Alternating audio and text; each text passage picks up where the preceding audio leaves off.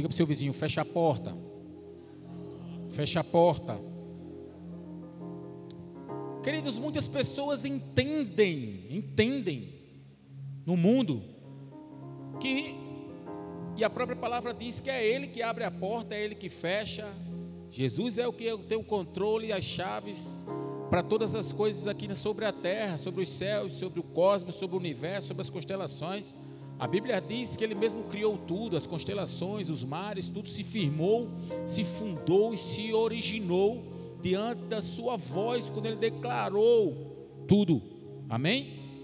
E as mais diferentes nações e frentes no mundo e os seus ideais, eles lutam para manter a ordem e o equilíbrio na vida naquilo como ele, que eles têm como proposição para o bem-estar do seu povo. Esse é um tempo que os nossos olhos vão capturar com muita mais com muito mais frequência. Nossos olhos eles vão ver com muito mais frequências, comumente, reuniões, simpósios, e congressos internacionais das nações e dos homens para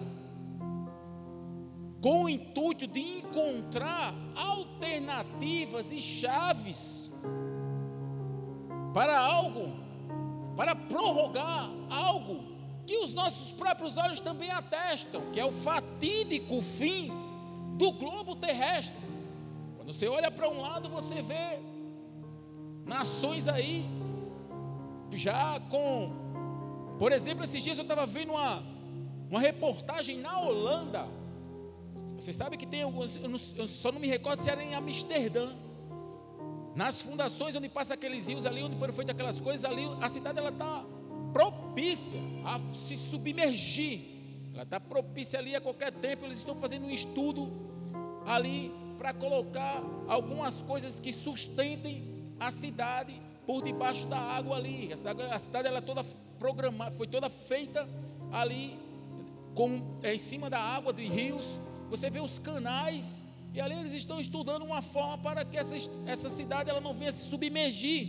Eles vêm através dessas reuniões, simpósios e congressos, tentando prorrogar o fatídico fim do próprio globo, da sua própria construção, daquilo que o homem e o seu conhecimento o fez construir, aonde nós, como seres humanos, já, já sentimos a escassez e o fim de recursos e fontes de vidas naturais. Os mananciais de águas estão contaminados, a flora, a flora, a fauna e todo o bioma, seja ele vegetal, mineral e animal, eles já estão afetados.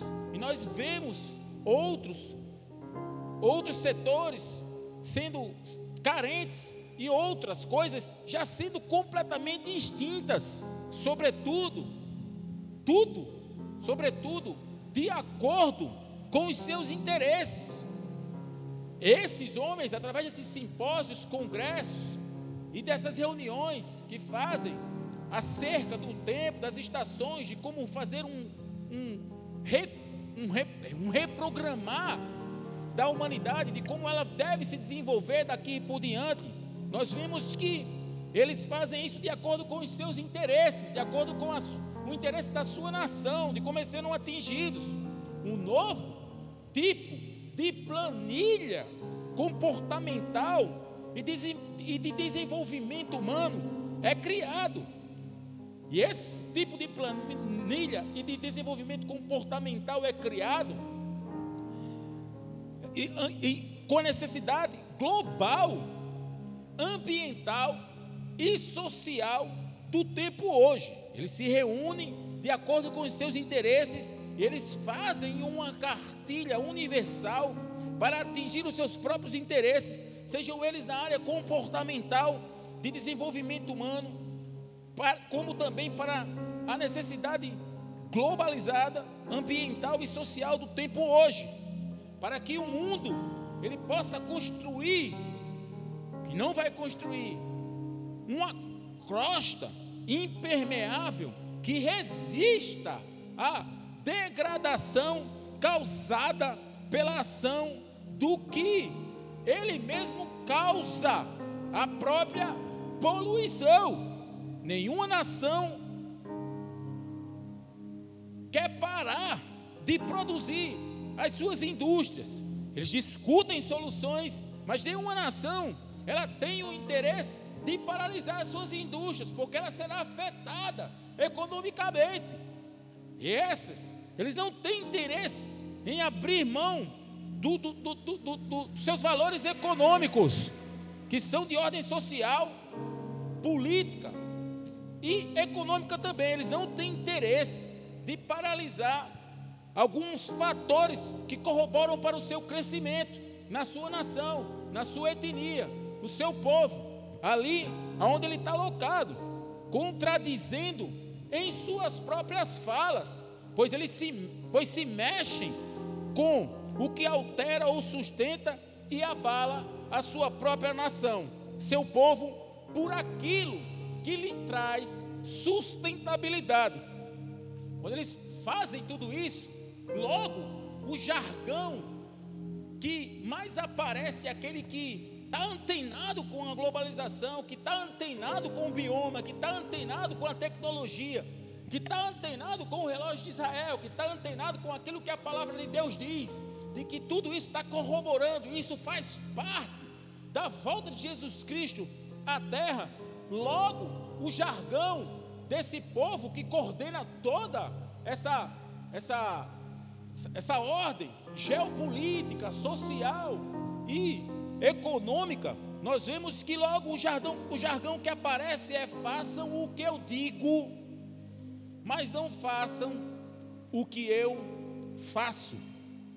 Eles caminham, eles trilham um caminho errado, pensando que estão acertando algo, estão fazendo algo.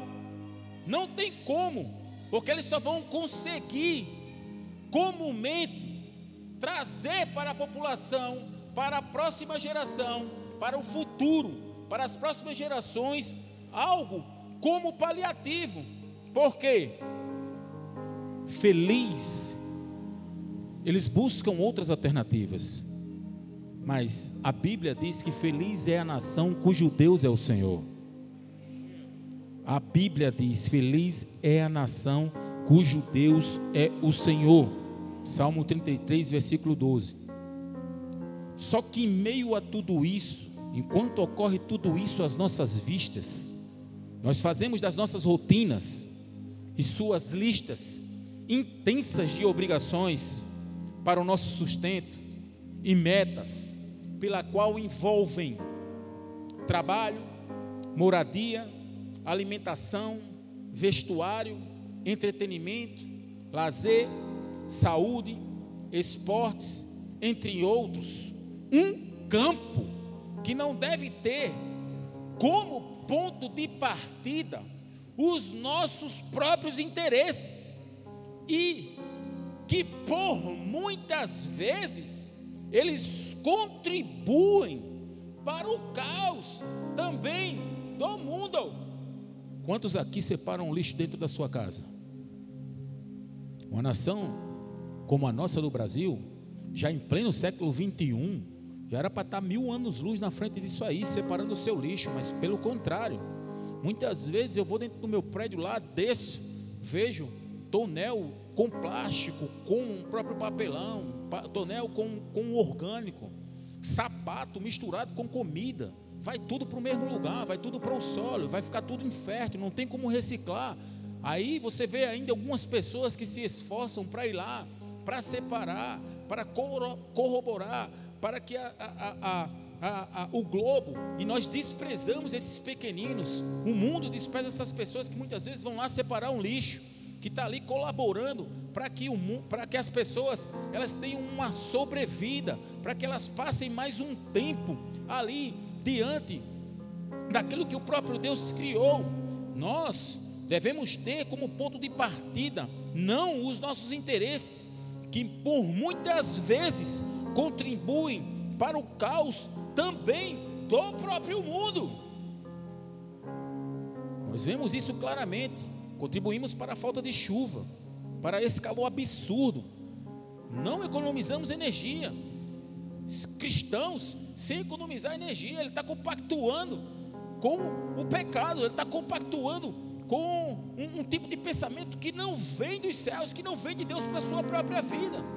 Não economizamos energia, desperdiçamos água. Se você é cristão, você chega lá, abre a, a, a, tua, a tua pia lá, deixa a água escorrendo e fica uma hora alisando teu lateral esquerdo, duas horas alisando teu lateral esquerdo, os teus becos central, fica lá e a torneira, a torneira descendo água. Que tipo de discurso, que tipo de força interior vai jorrar de você se você vive com jargão?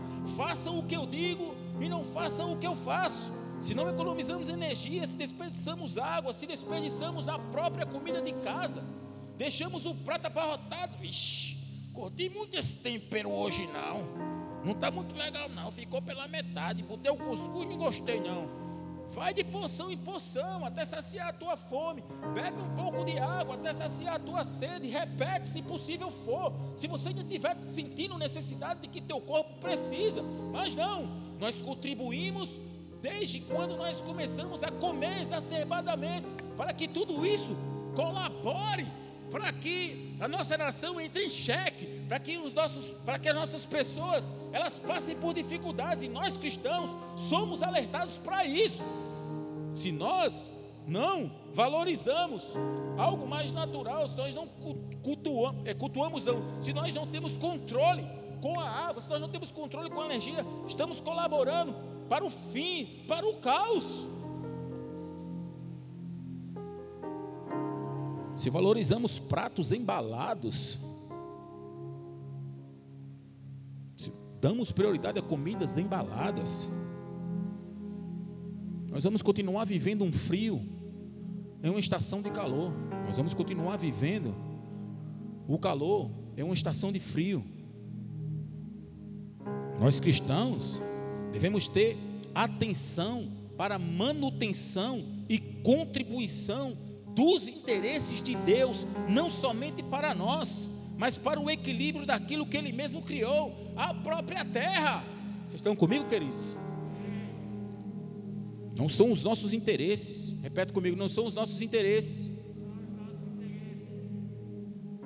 Mas os interesses de Deus para o homem. Os interesses de Deus para o homem é, é, são pensamentos de paz, é, são pensamentos, são, é uma vida cheia de alegria, é uma vida é, é, permeada, uma vida trilhada para um caminho de alegria. Se, se é pouco que você vai ter, mas você vai ter, se é muito que você vai ter, você não vai desperdiçar, você vai multiplicar aquilo que você tem. Esse é o pensamento cristão. Não são os nossos interesses, mas os interesses dele. Porque dele, por ele, para ele foram feitas todas as coisas. Para que as obras sejam construídas e manifestas por nós e revelem a verdade divina e o plano de Deus para o homem. E que qualquer obra encaminhada pelo seu propósito tenha em si mesmo a certeza de que Deus opera em nós, membros, que somos chamados de igreja, essa obra de restauração, de regeneração, criada pelo próprio Deus que foi construída, que está sendo construída em nós, e nós negligenciamos isso, nós estamos também colaborando para o fim, para o caos, para a degradação do meio ambiente, para uma rede de insustentabilidade que o mundo que fica com esse jargão essas reuniões de, de contra os gases, contra não sei o quê, contra essas coisas que estão aí tomando o céu, que são os satélites, e eles com esses discursos, nós estamos colaborando para isso também. Se nós, se nós que somos a igreja, não entendemos que estamos aqui para restaurar a criação pelas mãos do próprio Deus e somos instrumentos de Deus para colaborar para a santificação, para a salvação e para a regeneração da, da criação, como também de tudo que vai se inserido para essa latrina do caos, nós não estamos fazendo a obra de Deus. E a obra de Deus, ela é distinta, completamente distinta à realidade que nós estamos vendo com os nossos olhos hoje. A obra de Deus, ela pode ser orquestrada e feita por mim e por você, tanto num campo quanto numa cidade, como São Paulo, como Nova York, nas grandes metrópoles, como num lugar que não tenha nem água, um campo completamente árido e seco. A obra de Deus, ela confiada em nossas mãos, ela pode também ser feita lá naquele lugar.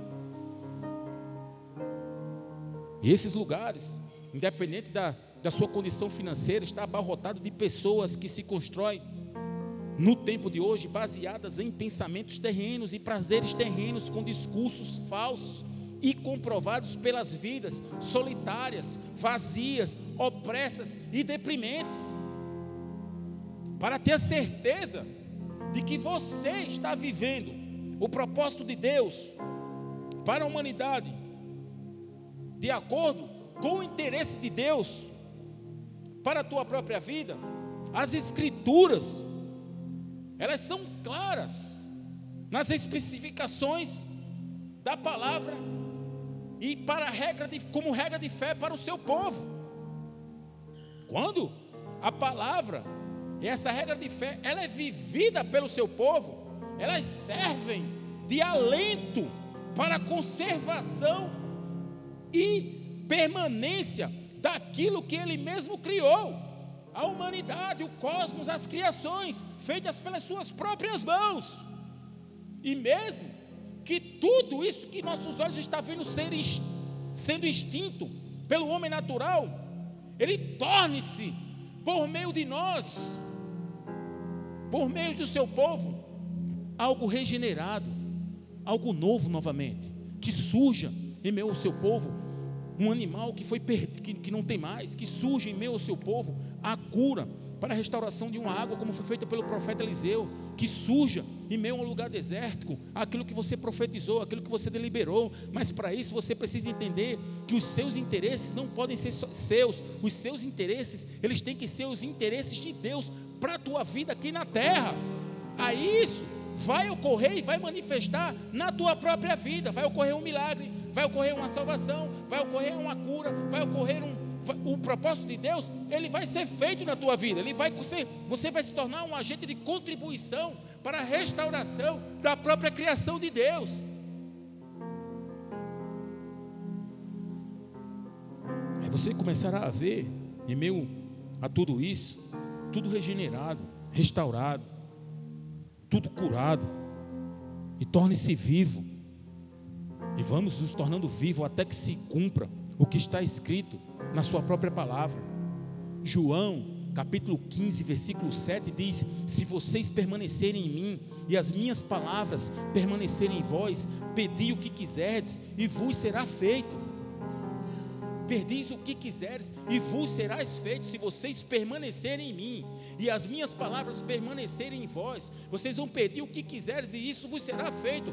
Há uma condição para que esse processo de restauração, de regeneração, de cura, de salvação, ele ocorra em meio ao povo de Deus, para que haja vida aonde você vê a morte, para que haja uma porta aberta aonde haja onde estava completamente fechada, para que haja uma restauração em uma família. É preciso ter entendimento de que essa palavra, ela precisa permanecer em nós.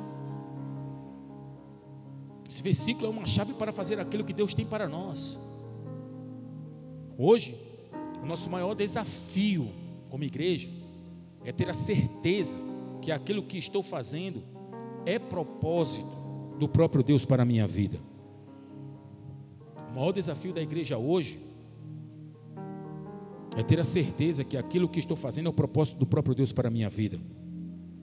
Não desdenhe essa palavra, preste atenção no que eu estou falando. O seu lugar de intimidade é que constrói aquilo que Deus determinou para fazer. O seu lugar de intimidade é que constrói aquilo que Deus determinou para fazer. O segredo é permanecer nele. O lugar de intimidade de Moisés era um monte. De lá, ele recebia uma lista para a construção de um povo. Moisés todas as vezes depois que descia do monte, ele, ele trazia as instruções para a construção do tabernáculo de Deus, de maneira, da maneira de Deus e não dele, e de acordo com as especificações de Deus. E isso é claro no Velho Testamento, e é tipificado quando você vê ali toda a trajetória que está lá nos evangelhos, principalmente quando se fala, entra em teu quarto, fecha a tua porta, e lá constrói algo que eu tenho para você. Isso é tipificado por Moisés. Moisés era o único que tinha acesso para encontrar aquilo que seria determinado para aquele povo de Israel naquela travessia que eles tiveram ali no deserto. E todas as vezes que Moisés ele subia ao monte, ele tinha todos os elementos eram entregues à mão dele para que ele viesse desenvolver aquilo que era proposto de Deus para a humanidade aqui na terra, a forma como Deus queria conduzir aquele povo de acordo com as próprias especificações de Deus. Preste atenção nisso que eu estava sendo ministrado por Deus hoje quando estava meditando na palavra. O ponto de partida para a construção de algo é o seu lugar de intimidade. O ponto de partida para construção de algo é o seu lugar de intimidade. Lá você recebe como Moisés o planejamento, o planejamento que não esgotará as suas próprias forças. Lá, no teu lugar de intimidade, no teu lugar de oração, não haverá perda de recursos materiais, energia, não haverá perda de tempo. Quando alguma pessoa se detém na presença de Deus, quando alguma pessoa se detém na presença de Deus, a obra, o plano ou o sonho que ele deseja executar não será sua realização, mas de Deus, para você glorificar o nome dEle.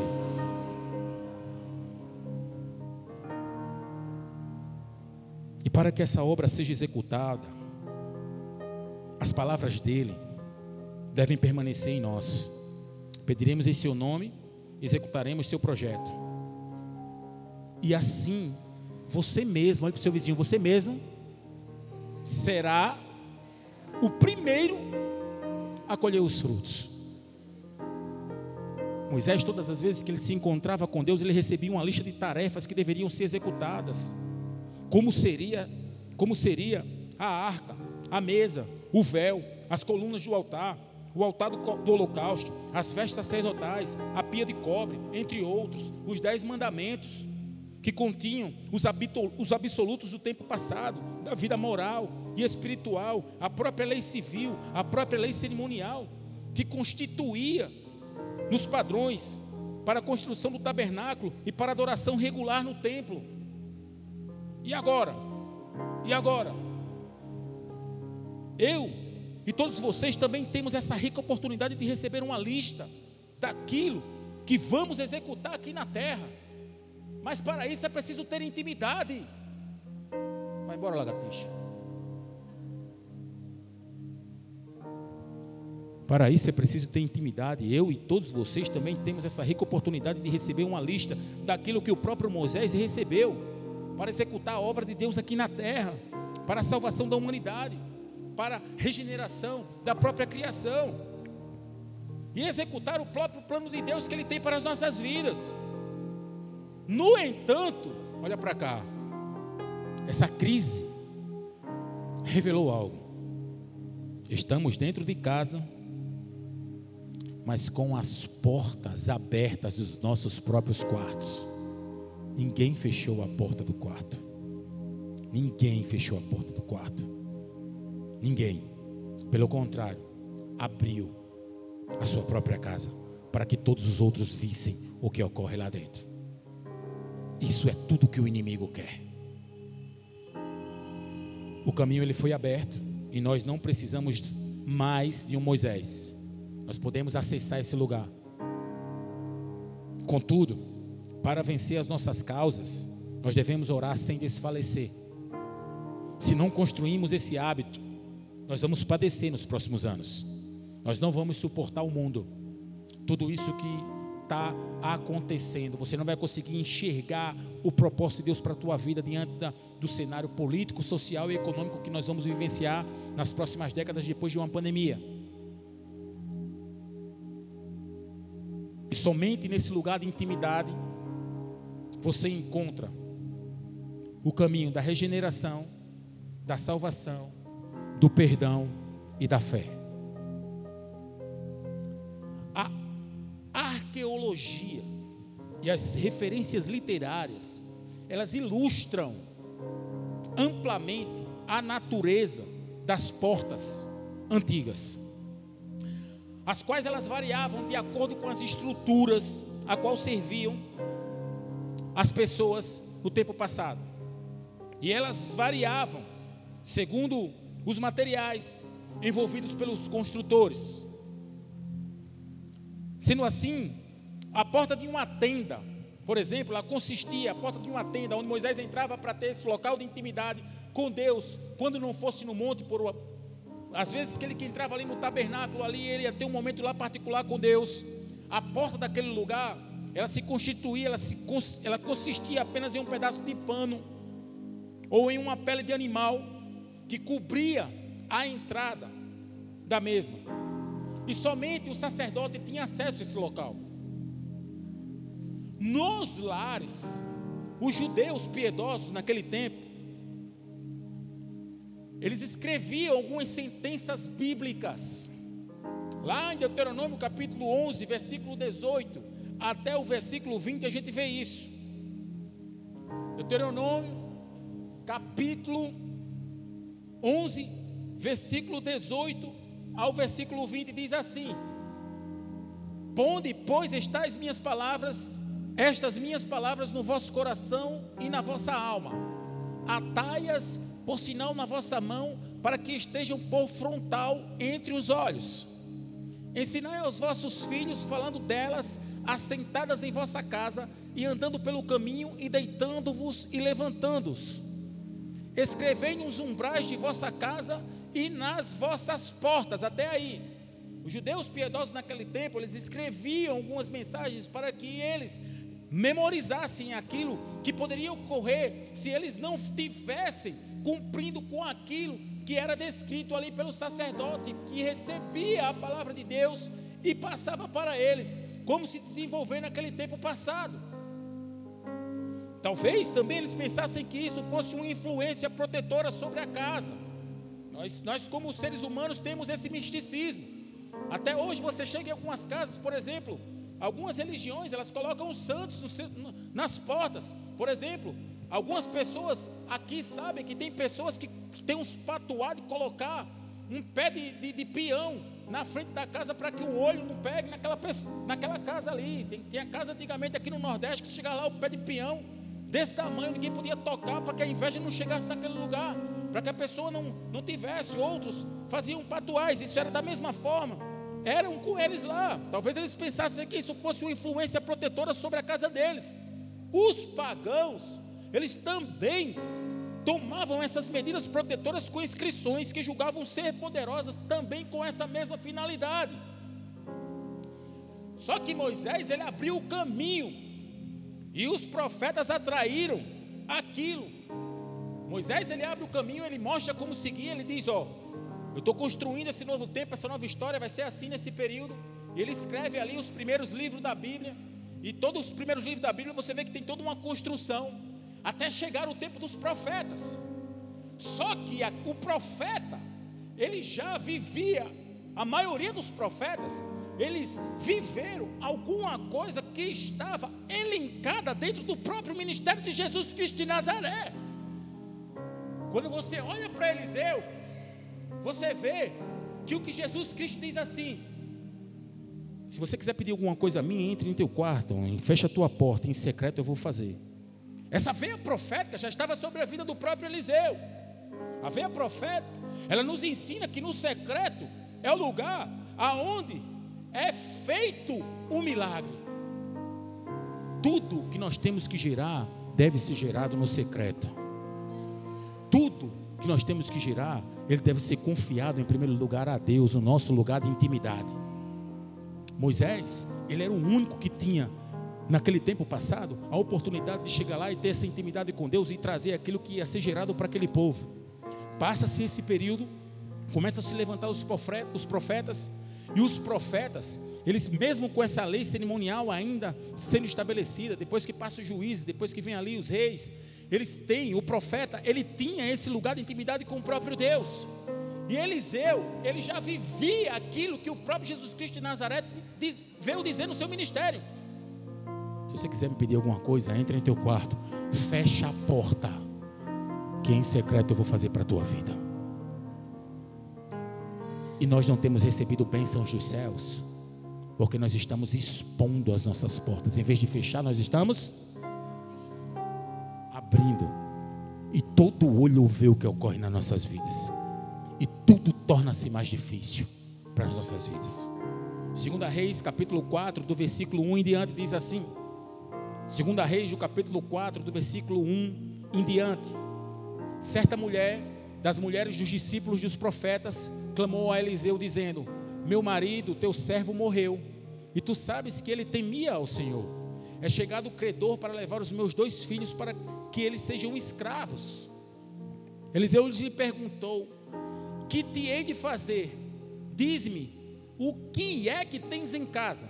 Ela respondeu: Tua serva não tem nada em casa, senão uma botija de azeite. Então disse ele: Vai, pede emprestadas vasilhas a todos os teus vizinhos, vasilhas vazias, não poucas. Então entra e fecha a porta sobre ti e sobre teus filhos, e deita o teu azeite em todas aquelas vasilhas, põe a parte a que estiver cheia. Partiu, pois, dele e fechou a porta sobre si e sobre seus filhos. Estes lhe chegavam as vasilhas e ela as enchia. Cheias as vasilhas, disse ela a um dos filhos: Chega-me aqui mais uma vasilha. Mas ele respondeu: Não há mais vasilha nenhuma, e o azeite parou. Então foi ela e fez saber ao homem de Deus. Ele disse: Vai, vende o azeite e paga a tua dívida, e tu e teus filhos vivei do resto. Queridos, para que algo seja gerado na nossa casa, na nossa vida, na nossa família, nós temos que fechar a porta. Ninguém precisa saber o que ocorre dentro do nosso interior. Só dessa forma é que nossas vasilhas são cheias e vem a unção de multiplicação sobre nossas vidas. Nós podemos até pedir emprestado, mas a nossa porta ela tem que estar fechada. Ninguém precisa saber, somente Deus. E esse único lugar aonde a porta está fechada é o nosso lugar de intimidade. Entra em teu quarto novamente, fecha a tua porta, que em secreto eu vou derramar um azeite para a tua vida.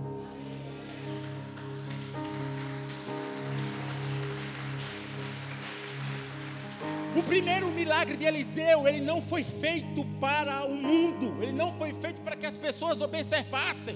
O primeiro milagre de Eliseu, ele foi feito para uma família que estava passando necessidade. Ele foi feito para uma família que tinha perdido o seu pai, o seu provedor. E esse mesmo milagre Deus quer fazer conosco nesse tempo presente. Ainda que você esteja aqui, esteja desempregado, deixa eu dizer alguma coisa para você.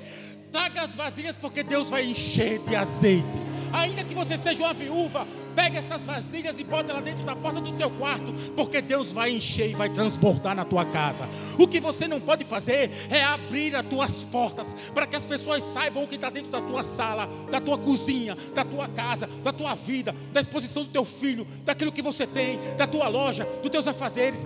Fecha a porta e vem para o meu secreto que eu tenho algo novo para derramar para você nesse tempo presente.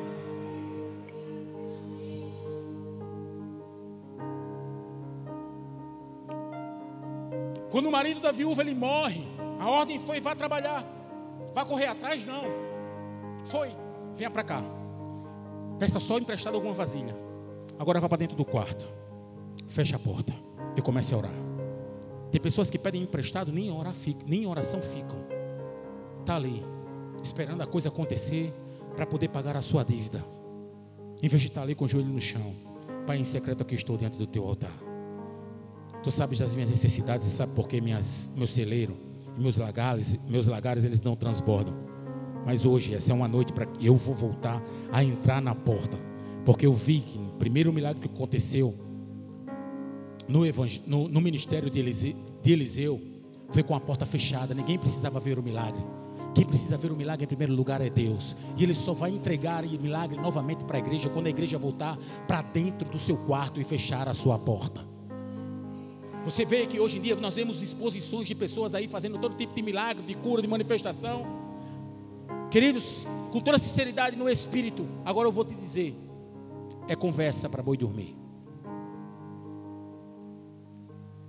A obra de Deus de regeneração, de cura, de libertação e de restauração, ela vai ser contínua com o povo de Deus quando ele voltar essas primícias, entrar em seu quarto e fazer no secreto. Porque quando se faz no secreto, há multiplicação, não há retenção. E quando não é feito no secreto, você veja que retém aquilo que foi gerado. Pessoas se constroem os seus palácios, não dá, não, não dá um bujão de gás para um velho que está passando necessidade. Não divide um pão, não pergunta se pode vir para o culto, não vem para o culto por quê? Sem combustível, não deixe de vir. Você não vê mais pessoas assim, que dê uma carona, que ajude o próximo, que divida o que tem. Você sabe por quê? Porque não há secreto. Porque quando há secreto, há compaixão, há misericórdia, há amor. Quando há secreto, há um mover de Deus e há um mover de multiplicação. Ele não mandou, a ordem foi vá trabalhar, vá correr atrás, não. Ele, isso vem depois. Em primeiro lugar, o que ele diz é: traga as vasilhas, pode até pedir emprestado, traga a vasilha, mas eu vou derramar o azeite novo.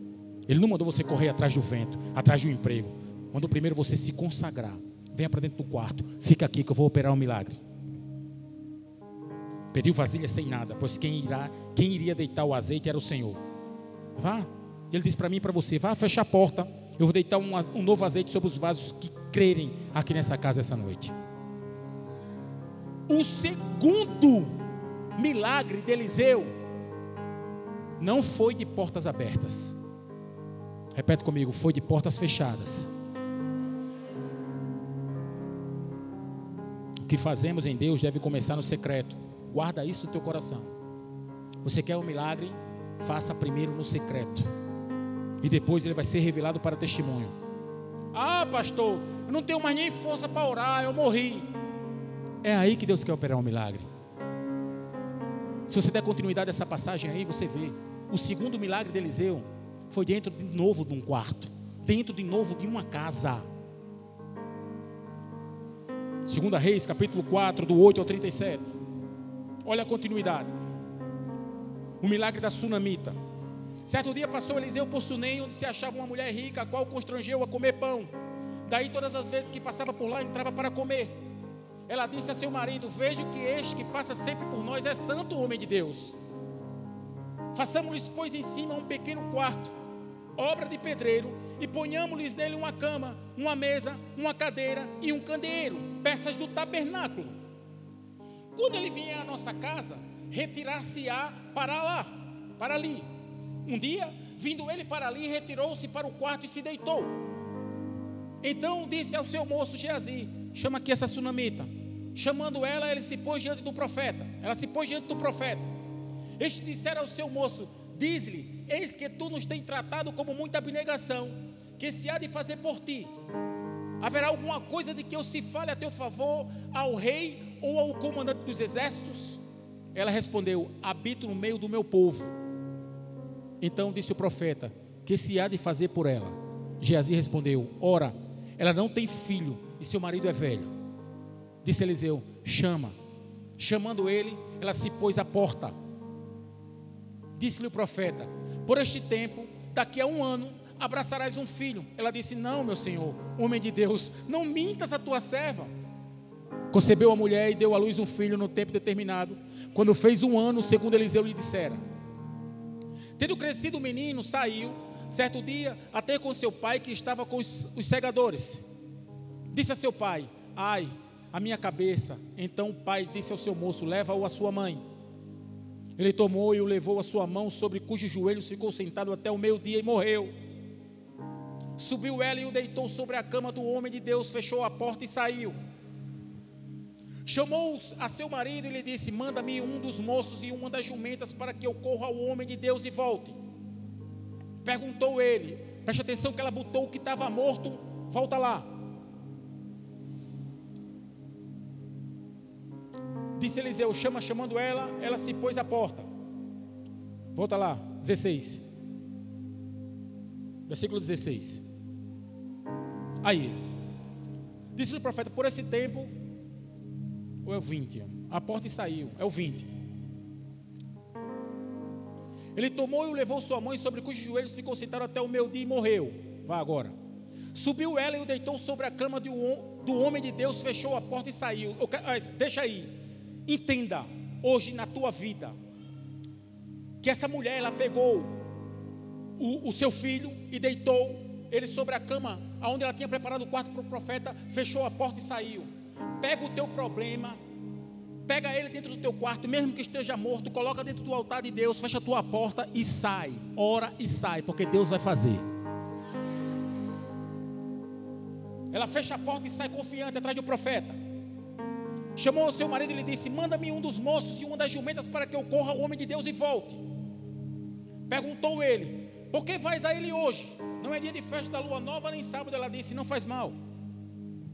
Então, fez ela baldar a jumenta e disse ao moço: Guia e anda, não te detenhas no caminhar, senão quando eu tu disser. Dizer. Partiu ela, pois, e foi ter com o homem de Deus ao Monte Carmelo. Vendo-a de longe, o homem de Deus disse a Geazi: Seu moço, eis aí a sunamita.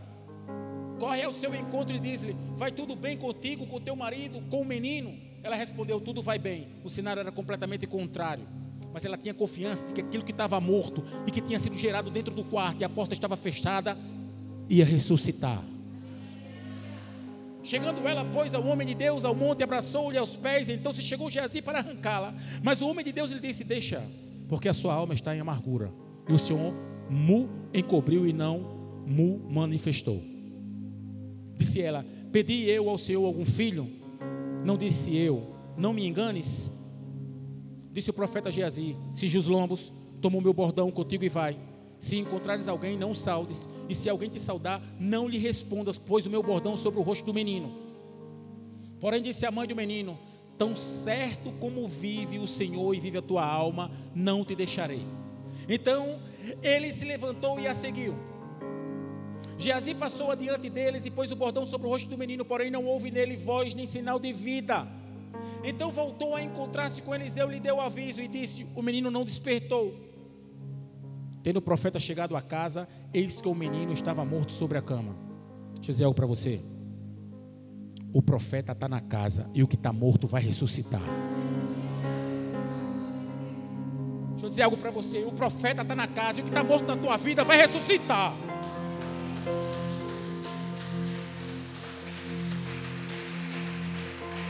Só que há uma conexão.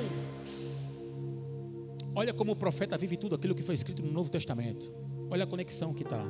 Então entrou, fechou a porta sobre eles, ambos, e orou ao Senhor.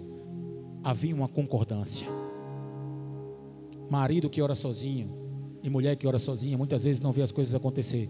Vocês precisam fechar as portas juntos fecha a porta do quarto junto e oram em comum acordo, porque aonde um ou dois estiver reunido, ali eu estarei junto a eles. Se você mora só, é você o Espírito Santo, mas se você mora com mais de uma pessoa, é em concordância. Sim, Senhor. Faz, Senhor. Avante, Senhor. Amém, Senhor. Aleluia, Senhor. Eu creio, Senhor. É um declarando e o outro selando. É um declarando e o outro selando. Então entrou, fechou a porta sobre eles ambos e orou ao Senhor. Subiu a cama, deitou-se sobre o menino e pondo a sua boca sobre a boca dele, os seus olhos sobre os olhos dele e as suas mãos sobre as mãos dele, se estendeu sobre ele e a, e a carne do menino aqueceu. Então se levantou e andou no quarto uma vez de lá para cá e tornou a subir e se estendeu sobre o menino. Este espirrou sete vezes e abriu os olhos até aí. Mateus capítulo 6, versículo 1 ao 5. Ele estava vivendo isso aí. Olha o que Jesus Cristo de Nazaré diz. Mateus capítulo 6, versículo do 1 ao 5. Está terminando. Guardai-vos de exercer justiça diante dos homens, com o fim de ser desvisto por eles. De outra sorte, não tereis galardão junto ao vosso Pai Celeste. Quando, pois, deres esmola, não toque trombeta diante de ti, como fazem os hipócritas nas sinagogas e nas ruas, para serem glorificados pelos homens. Em verdade vos digo que eles já receberam a recompensa. Tu, porém, ao dares esmola, ignore a tua mão esquerda, que faz a mão direita, para que a tua esmola fique em secreto, e teu pai que vem em secreto te recompensará. E quando orardes, não sereis como os hipócritas, porque gostam de orar em pé nas sinagogas e nos cantos das praças, para serem vistos dos homens. Em verdade vos digo que eles já receberam a recompensa. Tu, porém, quando orares, entra no teu quarto e repete comigo: fecha a porta. Fecha a porta. Orarás ao teu pai que está em secreto, e teu pai que vem em secreto te recompensará. Os milagres, eles são gerados no secreto. Porque você só terá condições de suportar e de falar do milagre que Deus vai fazer na tua vida se você tiver intimidade. Porque você vai dar a glória para Ele, porque por Ele, por Ele, para Ele são feitas todas as coisas. Se não for gerado no secreto, quem vai aparecer é você expondo a sua imagem na rede social. Primeira coisa que é feita. Esse lugar é o lugar de você gerar os seus sonhos, de montar seus projetos, de receber de Deus e de se fortalecer. Percebam que nessa segunda parábola de Jesus, em Lucas, no capítulo 18, do 10 ao 14, ele também relata algo que nós precisamos voltar a ter confiança. Repete comigo: fechar a porta. Nós precisamos fechar a porta novamente dos nossos quartos e orar em secreto. Dois homens subiram ao templo com o propósito de orar, um fariseu e o outro publicano. O fariseu, posto em pé, orava de si para si mesmo, desta forma: Ó oh Deus, graças te dou, porque não sou como os demais homens, roubadores, injustos e adúlteros, nem ainda como este publicano. Jejuo duas vezes por semana e dou o dízimo de tudo quanto ganho. O publicano, estando em pé, longe, não ousava nem ainda levantar os olhos ao céu, mas batia no peito, dizendo: Ó oh Deus, ser propício a mim, pecador. Digo-vos que este desceu justificado para a sua casa, e não aquele, porque todo o que se exalta será humilhado, mas o que se humilha será exaltado. O teu lugar de humildade é com o Senhor guardado na porta do teu quarto fechado. Agora, no tempo da graça, houve uma ordem. Feche a porta. Repete comigo: feche a porta.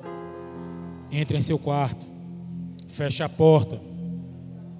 Muitas coisas não acontecem na nossa vida porque nossas vidas estão, as nossas portas estão escancaradas. Abrir a sua vida atrai o inimigo e trava as bênçãos. Por isso que há tanto conflito no tempo de hoje, brigas, processos. A sua porta aberta faz nascer a inveja que derruba o seu próprio sonho que foi gerado no teu próprio quarto. Quando fechamos a porta, é que abrimos a porta dos céus. A nossa intimidade com Jesus e a revelação acontece quando cumprimos o que Jesus ordenou. Assim também foi com os seus discípulos. Entenda, queridos. O caminho da oração no secreto é aonde as coisas acontecem, aonde ninguém vê e toma os sonhos que foram gerados por você mesmo e foram despedaçados, porque eles não foram gerados no lugar certo. Tudo que você for gerar na tua vida tem que ser gerado no secreto. Ninguém precisa saber. Eles vão ver se revelar quando tudo acontecer. Os primeiros milagres de Eliseu eles foram feitos no secreto. Deus estava provando a vida de Eliseu. Será? Ele já sabia quem era Eliseu, mas ele sonda e examina o coração do homem. Isso é uma chave profética para mim e para a tua vida. Pessoas que vivem andando de moletas porque confiam no homem, tendo a oportunidade de receber ali em seu próprio quarto. Só queremos a porta aberta, mas para ver a porta aberta precisamos fechar as nossas próprias portas. É um paradoxo isso, pastor. Claro! Se tua porta não estiver fechada, você nunca vai ver a porta de Deus aberta para você. Confia nele no secreto a partir de hoje na tua vida. Hoje é uma convocação para a igreja fechar a porta. Nós temos livre acesso a Ele para as nossas construções, as construções de Sua obra em nós, como também nos, outros.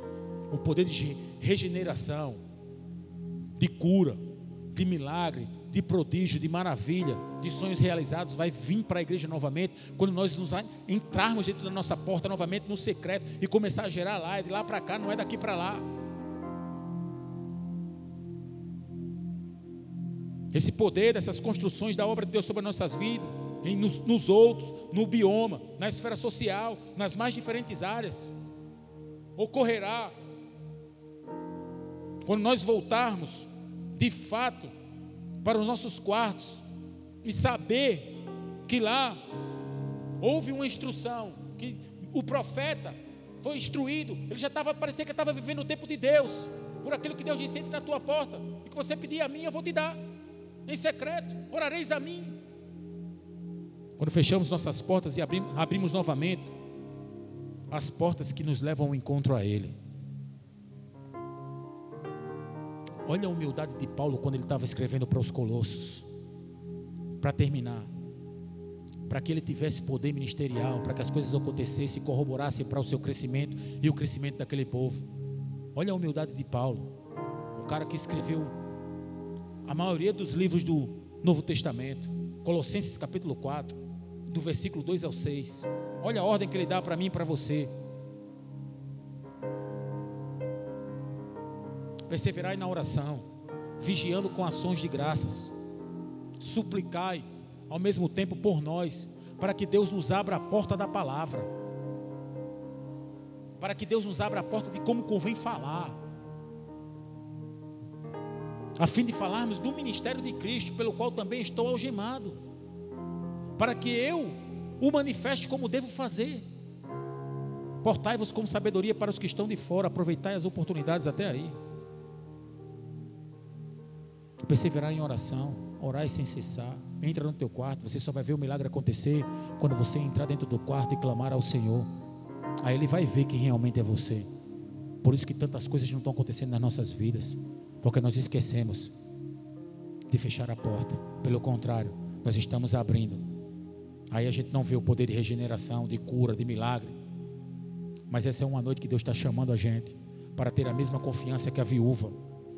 E ele disse: Ei, você pode até pedir as vasilhas emprestadas. Você pode até pedir as vasilhas emprestadas.